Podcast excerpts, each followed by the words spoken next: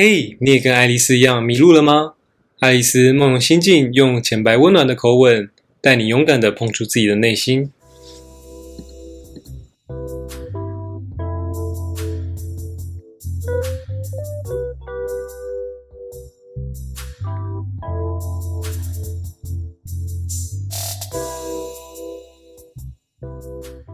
Hello，各位听众，大家好，欢迎来到爱丽丝梦游仙境，我是 Ricky。我是 CC，爱丽丝梦游心境这个 podcast 会用轻松的方式带你了解心理学大师阿德勒的这本名著《自卑与超越》。如果你刚好对于找寻人生的意义啊，或者说心理学有兴趣的话，赶快找个好位置坐下来，就让我们开始吧。《自卑与超越》这本书是阿德勒在一九三一年出版的作品。作为一本阿德勒人生晚期的作品，这本书基于个体心理学，探讨究竟人生的意义为何。阿德勒认为，个体也就是你和我，天生就具有自卑感，而在自卑感的推动之下，会促使人们弥补缺陷，理解人生的意义，追求卓越，进而超越自卑。但也不是每个人都是这么的顺利，有时候因为每个人对于人生的理解、思考不同。也有可能发生一些无法超越自卑啊，导致开始负面、消极，甚至是自暴自弃的行为。哎，你讲这么多，我都不知道阿德勒是谁。OK，呃，阿德勒就是呃一名十九世纪的心理学家。那他他他发展了一个非常有名的学说，就是个体心理学。那这个个体心理学呢，它影响了呃二十世纪后的心理学的学术界。产生一个很重大的影响。那他是为什么会变成心理学家？就是有一个有一个原因吗？OK，阿德勒，阿德勒他其实一开始也不是心理学家，他一开始是学医的，他一开始是想要当一个医生，但是后来其实其实最终让他发展一个这个个体心理学。其实应该算是弗洛伊德促使他的，因为一开始是弗洛伊德邀请阿德勒参加当时在维也纳一个心理学的研究讨论会。嗯，对。那刚刚提到阿德勒，他一开始是一名医生，这边也来聊一下阿德勒小时候的生平。阿德勒在家中排行老三，他从小就体弱多病，患有佝偻症。那佝偻症这种病是一种缺乏维生素 D。会造成骨质密度密度不足、骨头变形的一个疾病。那这让阿德勒在两岁前都没有办法走路。那在四岁那一年，他差点死于肺炎。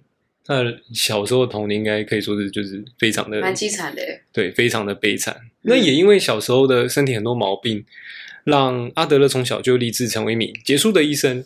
那这些先天性的不足啊与缺陷，也对阿德勒后来的思想产生了相当重大的影响。那阿德勒在大学的时候就就读维也纳维也纳大学医学系。那他一开始是一名眼科医生，后来转攻一般医学。那后来呢？呃，奥地利名气响叮当的精神科医师弗洛伊德就邀请阿德勒来参加一个心理学的研究讨论会。每个礼拜会固定在弗洛伊德家中举办。那这个讨论会呢，也就是后来维也纳精神分析学会的前身。阿德勒是一个积极的读书会成员，他但他并不像其他的读书会成员认为自己是弗洛伊德的学生或是门徒。毕竟在当时，很多成员都是受到弗洛伊德的名气吸引而来。嗯，那阿德勒对于弗洛伊德的观点并不全盘认同，他不觉得说，呃，人。一个人的心理状态是由他的潜意识所支配与控制的。他更认为每个人的每个人的心理更强调更强调自我，更强调自主，这样子。哦，是哦，对。那潜意识，我最近我最近。有研究一个东西叫做西塔疗愈，它 跟潜意识就很有关系。对，那个其实就是弗洛伊德的主张，因为弗洛伊德的主张就是说，他强调说，你呃你在生活上很多的可能说一些行为，或者是说可能一些动作嘛，跟其他人相处之类的，其实可能很多的时候都不是你自己脑袋想要干嘛，而是一些你可能过去发生的事件，或者说你内心。内心一个潜藏的潜意识去引导你做出这些动作，但这并不是你自己想有意识想要做这件事情的。哦，对所以阿德勒是比较主张，就是你刚刚说的以自我为出发，就是以自己去思想的那个点去做一个出发，这样吗对对对，阿德勒比较强调自我这个部分。？OK，对好，然后刚刚提到那个，当时阿德勒就参加弗洛伊德的读书会，那就这样，他们念书也念得很勤，就过了这样大概十年的光阴。那弗洛伊德跟阿德两个人的意见就慢慢开始分裂，分裂，那终于正式分歧。那弗洛伊德就谴责阿德勒说他太过分的去强调自我意识的这件事情，那阿德勒则指正弗洛伊德的思想总是出出自于性。那弗洛伊德分歧之后，弗洛伊德的追随者就带了巨大的社会压力，就压垮了阿德勒。这时候就让阿德勒离开了读书会。这时候的阿德勒决定发展出自己的一套理论，也就是如今著名的个体心理学。哦对，原来是这样。那在一九三二年的时候，呃，当时因为身上流着犹太人的血，而受到纳粹迫害的阿德勒离开了奥地利，举家搬迁到美国纽约。在一次演讲的途中，心脏病发，猝死于苏格兰。那最后是享年六十七岁。啊，他也很年轻哎。对，但在当时可能算还不错咯。哦，对了，嗯，嗯哎，那我问你哦，你为什么会想要导读这本书啊？嗯它，有给你什么样的启发吗？其实是当初在念这本书的时候，被他的被他的标题所对，被 被他的封面是阿德勒的 人像，我对封面还好，但我被他的标题所吸引，就是因为他的理念就是自卑与超越嘛。那自卑其实以华人的思想来说，自卑一直是一个不是一个很好的心心理，就是说他嗯嗯嗯自卑一直给人是一种呃比较自我对比较负面、嗯比较自我否定啊，然后你可能会低估自己，然后让自己会可能会造成一些害羞、不安、紧张、嗯内疚、忧郁、难过等等很负面的情绪。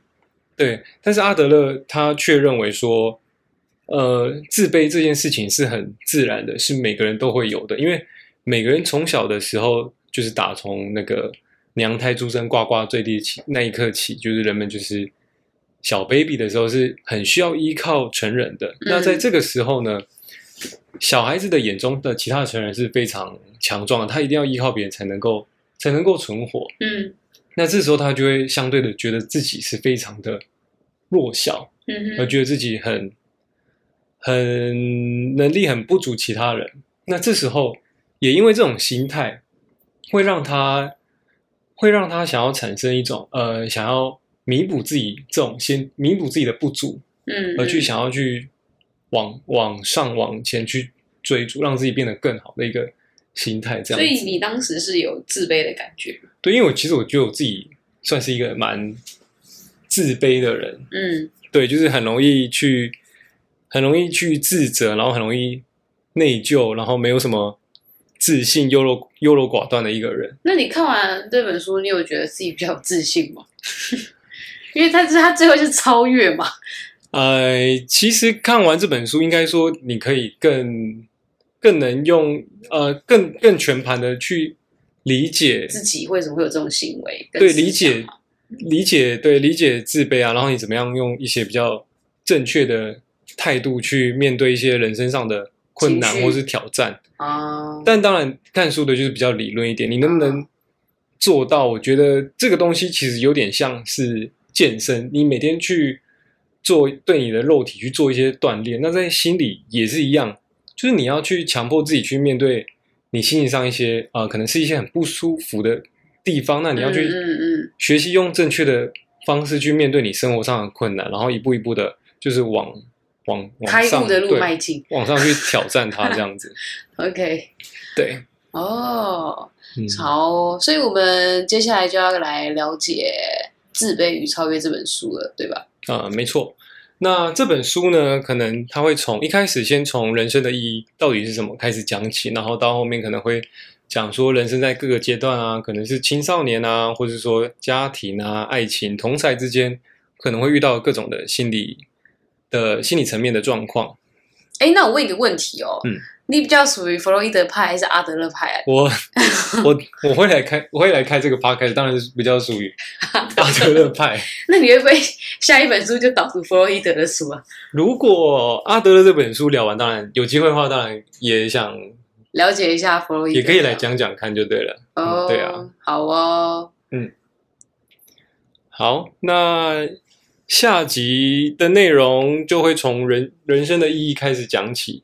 一开始就会讲说，呃，人到底是为什么活着？你人生的意义到底是在追求什么？你为什么要活在？为什么会活在这世界上我每天都？问自己这个问题，哎，对，这是一个很很好的问题，很值得想，但是想了又想又不知道自己在干嘛。对啊，不是就是为了赚钱吗？对，大家就是为了五斗米折腰，然后 好哦，下班躺在床上。期待一下阿德勒是怎么想的。对，好，那今天这集大概就到这边结束。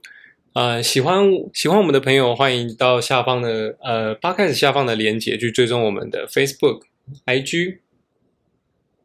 那有什么想要反馈给我们的，也可以就是留言在我们的粉砖，或是呃发信给我们，下方也会有我们的信箱的连接。嗯，然后觉得这个 podcast 的主题还不错，以及我们讲的还不错的话，就欢迎请我们喝杯咖啡哦。，对，就欢迎透过下面的链接请我们喝杯咖啡。好，今天的内容大概就到这边，拜拜。谢谢，拜拜。